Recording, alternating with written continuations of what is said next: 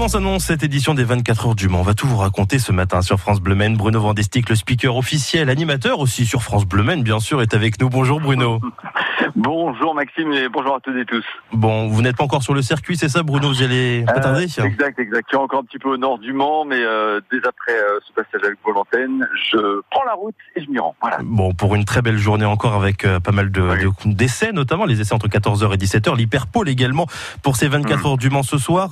On a vu que Toyota est prenable, en tout cas Alpine n'est pas très très loin, Cocorico, et puis aussi il y a la Glickenhaus. Normalement, c'est une très belle édition avec les hypercars.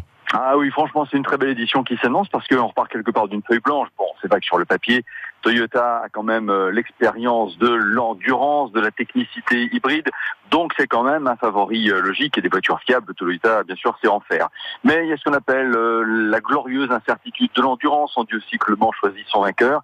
Et clairement, Alpine peut gagner. On peut espérer aussi des coups d'éclat, des coups d'éclat de, de Clickenhaus, sans oublier pourquoi pas des voitures de type LMP2 qui puissent s'inviter sur le podium à l'heure de la cérémonie à 16h, parce qu'on repart à 16h cette année, non plus 15h évidemment euh, dimanche.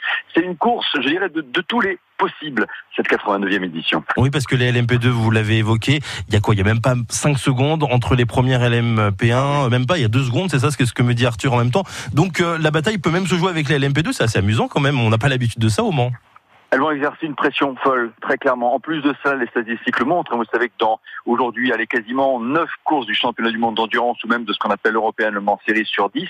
100% du plateau au départ pour des courses de 4 ou 6 heures est à l'arrivée. Bon, là, ok, c'est 24 heures, mais euh, un élément important, c'est qu'il y aura, je pense, en LMP2 un hyper tôt de fiabilité. Et à partir de là, effectivement, pour ces équipes-là, les plus affûtées, la possibilité de venir titiller les grands, d'autant que, sans vouloir faire de phrases trop longues, Maxime Bonomé, on l'a bien vu hein, dans, dans l'approche de beaucoup de pilotes en LMP2, on sait que c'est une année de recrutement mm. pour les grands constructeurs qui arrivent en hypercar.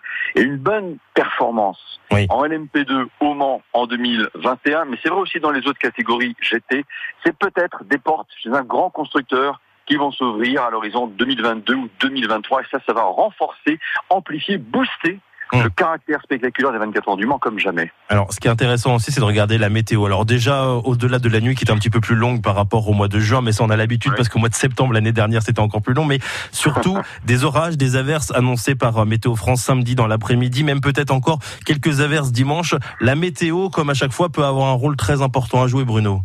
Ben, on est 62 voitures sur la grille de départ et la météo c'est le 63e adversaire. Alors on peut dire cela. Ben oui, hmm. c'est vrai, c'est vrai. Euh, Maxime, vous avez euh, tout dit. On peut finalement caler dans ce sens-là. La météo c'est euh, l'élément avec lequel eh ben, il va falloir, euh, il va falloir composer. c'est sûr que ça change énormément de paramètres. Quand s'arrêter, si on s'arrête, quel type de pneu, l'averse sera-t-elle longue, courte? Il y a effectivement beaucoup de coups de poker qui seront possibles pendant ce temps-là. Un dernier mot sur vous, Bruno. Ça fait quoi de commenter une course avec du public? Ça fait longtemps quand même que ce n'est pas arrivé au Mans. Eh oui, on le saluait hier, ce, public, en disant mais qu'est-ce que ça fait euh, plaisir de retrouver des silhouettes humaines qui passent là, qui sont dans les stands, un village, bon, qui était peut-être pas encore du niveau de 2019, 2018 et avant, mais on sent effectivement qu'il y, a un redémarrage euh, dans ce circuit qui a conservé toute son âme. Et euh, oui, simplement vous dire que c'est du bonheur, que ça fait hyper plaisir. Et il reste encore d'ailleurs des places, n'hésitez pas, 50 000 spectateurs qui sont annoncés pour ce week-end. Merci beaucoup Bruno Vandestick, bonne course. Merci beaucoup Maxime, oui à vous aussi, hein, une excellente journée pour l'instant. Allez, tiens, je veux dire, je suis à Saint-Saturnal, ciel est gris, je crois qu'on avait 17 degrés ces derniers instants. L'information météo pour terminer. Merci Bruno, à bientôt sur France Bleu. À très bientôt avec plaisir.